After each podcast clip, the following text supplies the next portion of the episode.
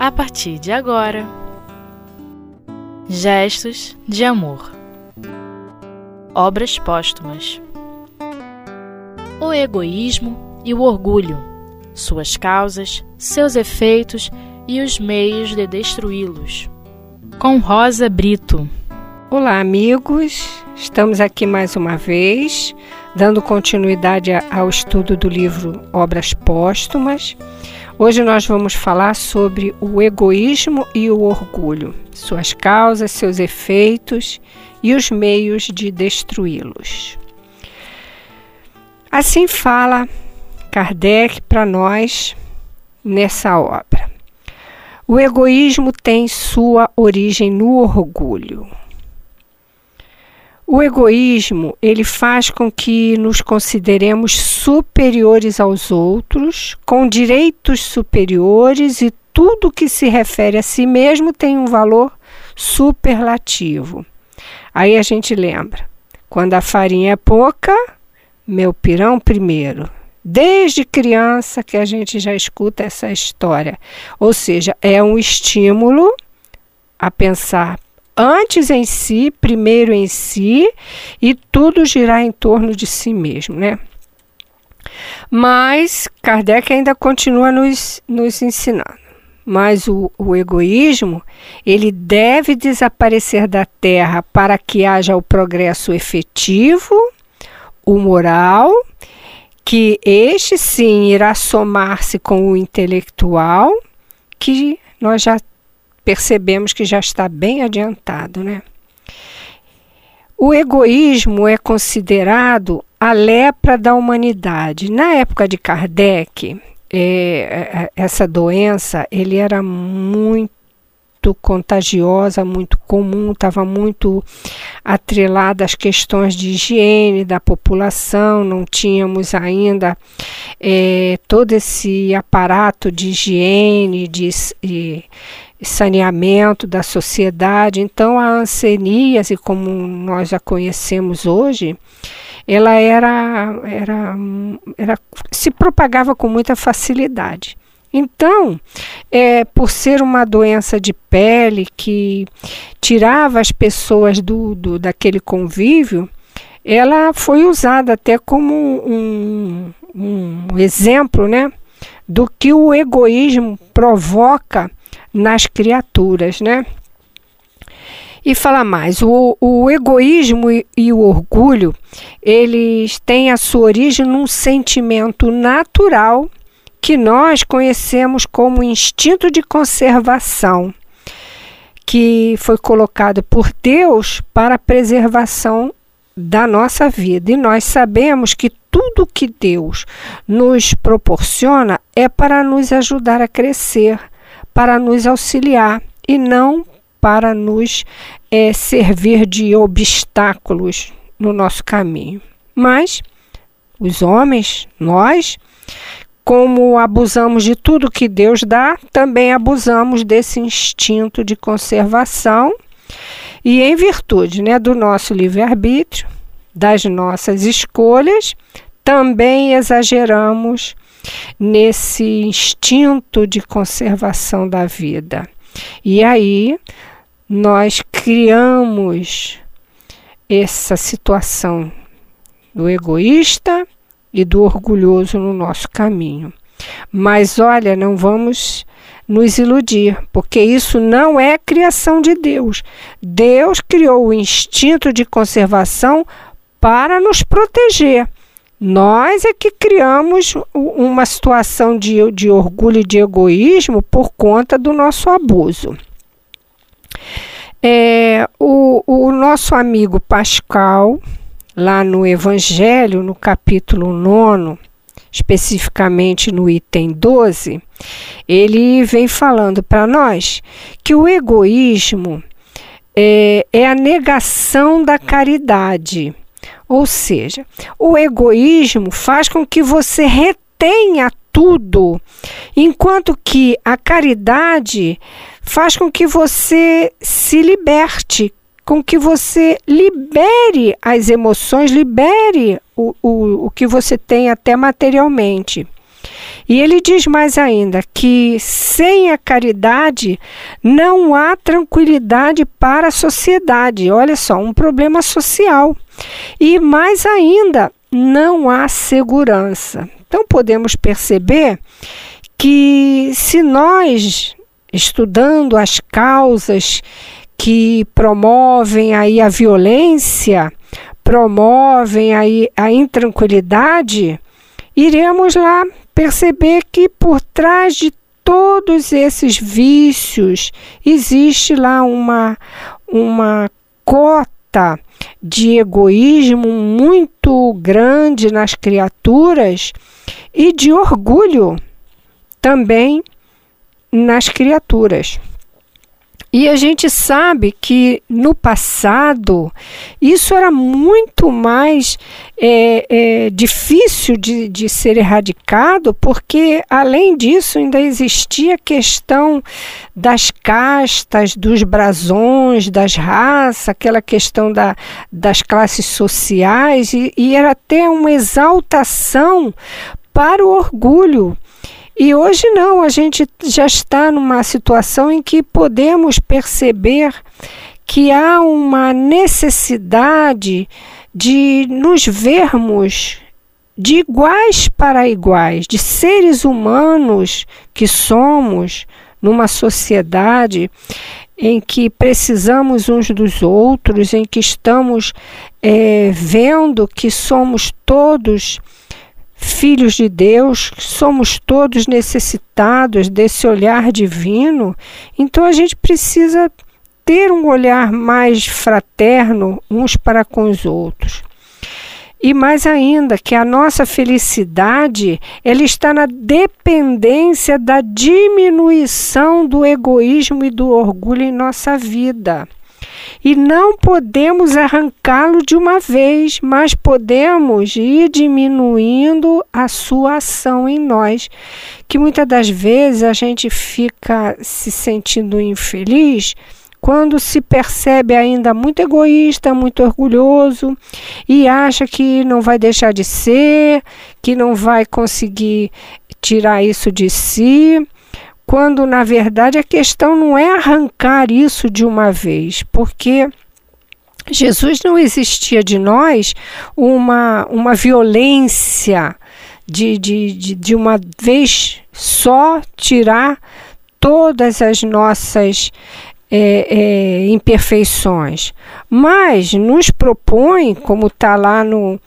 no, no conselho dado pelos espíritos, quando ele fala lá da, da, da do livro do capítulo Sede Perfeito, quando ele vem falando para nós sobre como você reconhece o verdadeiro espírita, que é pela sua transformação moral, mas principalmente pelo esforço que ele faz para dominar as suas más inclinações, as suas más tendências.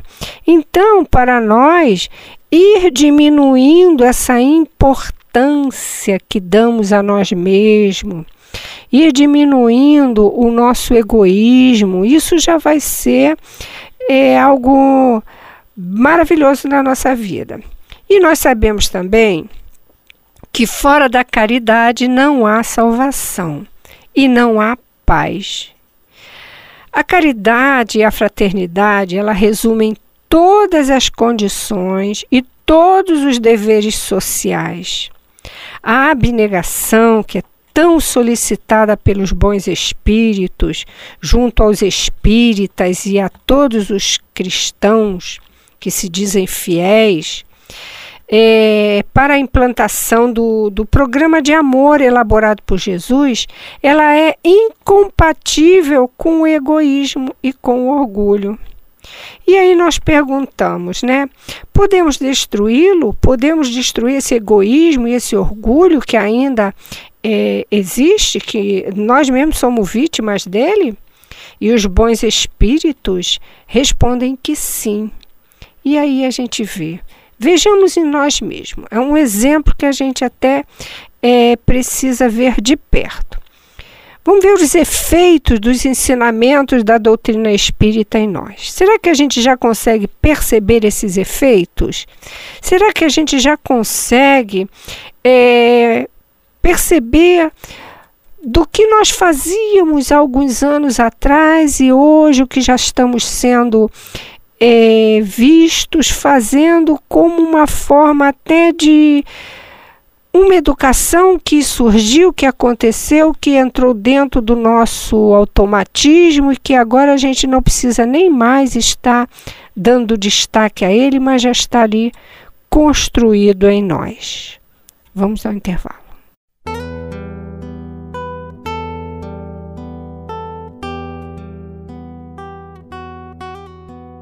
Gestos de amor. Obras póstumas. Pois bem, quando nós conseguimos perceber é, essas modificações em nós, não é para nos envaidecermos, porque senão colocaríamos por terra tudo que a gente está aprendendo, tudo que a gente é, vivenciou. É, mas já podemos verificar que isso aí é o início da nossa conscientização sobre o nosso futuro, sobre a nossa felicidade verdadeira. É uma jornada, é o início de uma jornada que está acontecendo e que nós poderemos dar continuidade a isso.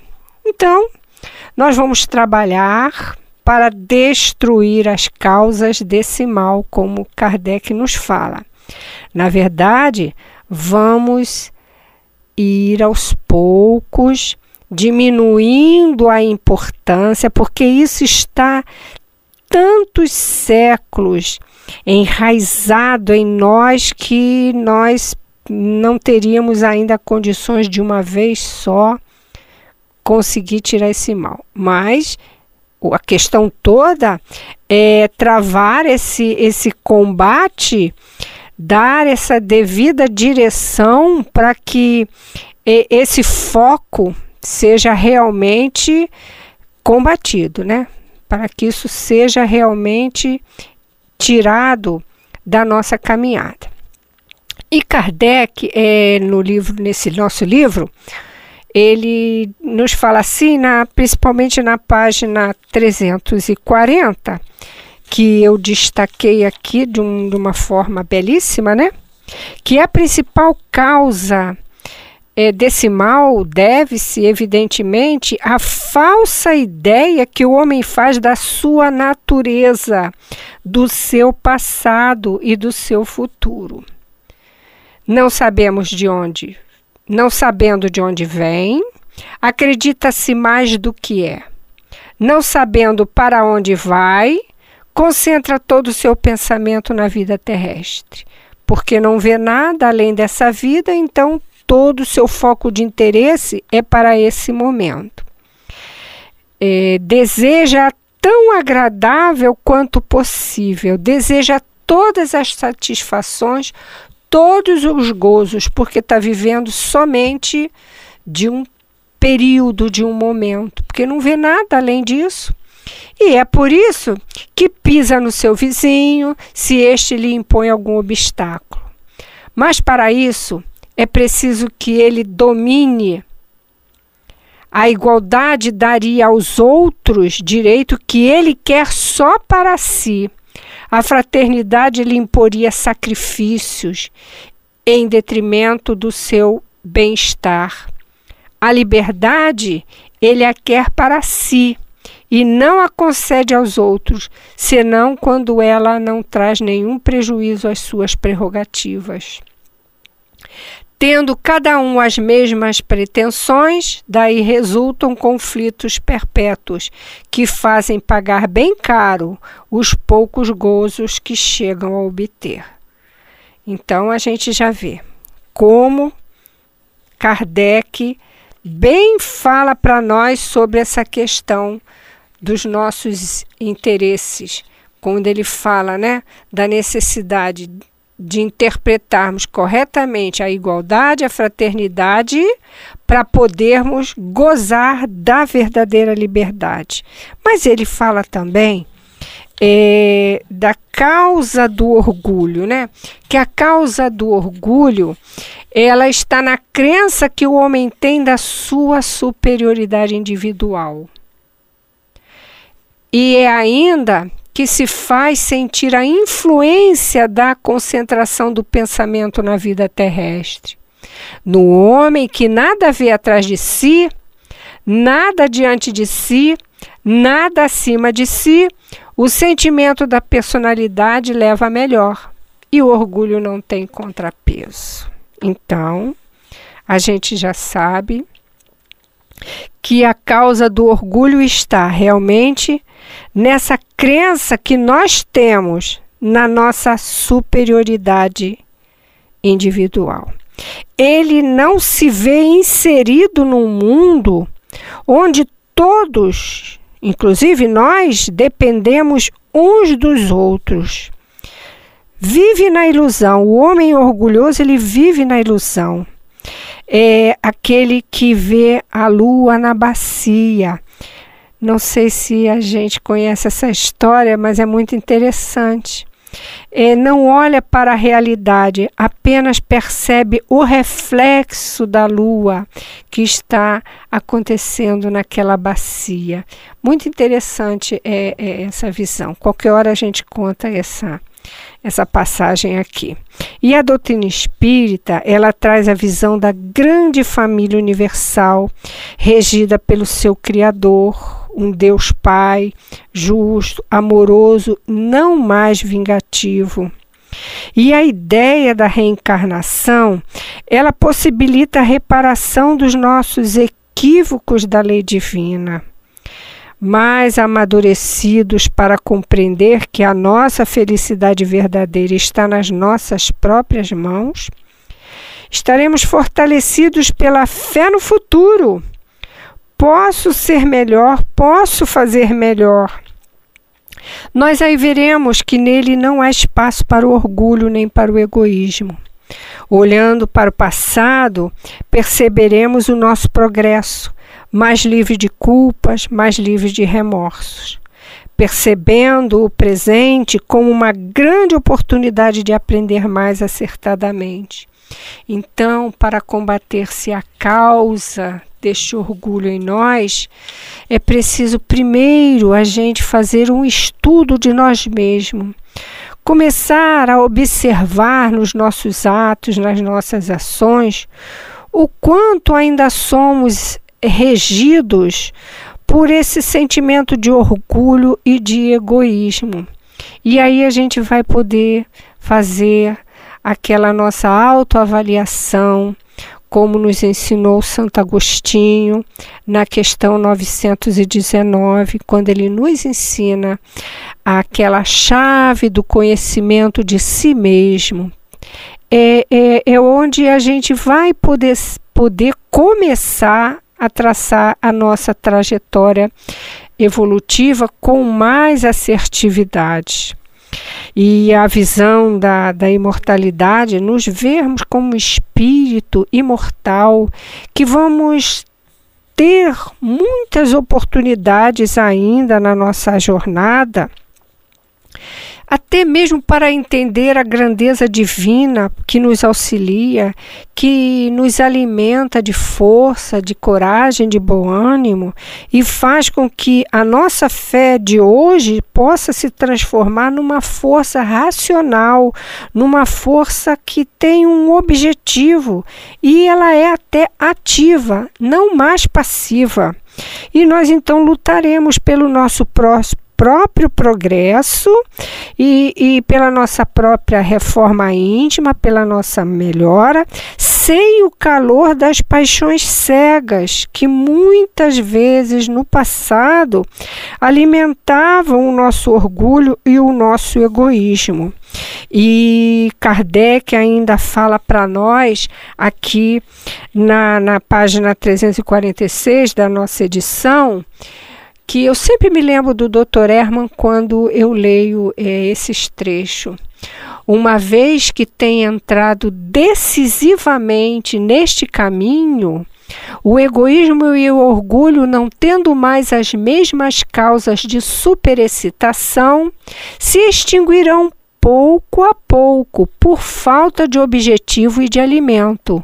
E todas as relações sociais se modificarão sob o império da caridade e da fraternidade bem compreendida. Mas aí eu mais adiante ele coloca: mas é preciso dar a essa semente o tempo de germinar e de dar frutos. Sob o império dessas ideias transformadas na fé de todos, o progresso, não encontrando mais obstáculos no egoísmo e no orgulho, as instituições se reformarão por si mesmas e a humanidade avançará rapidamente para os destinos que lhe foram prometidos na terra, esperando-os do céu. Que Jesus nos abençoe. Graças a Deus.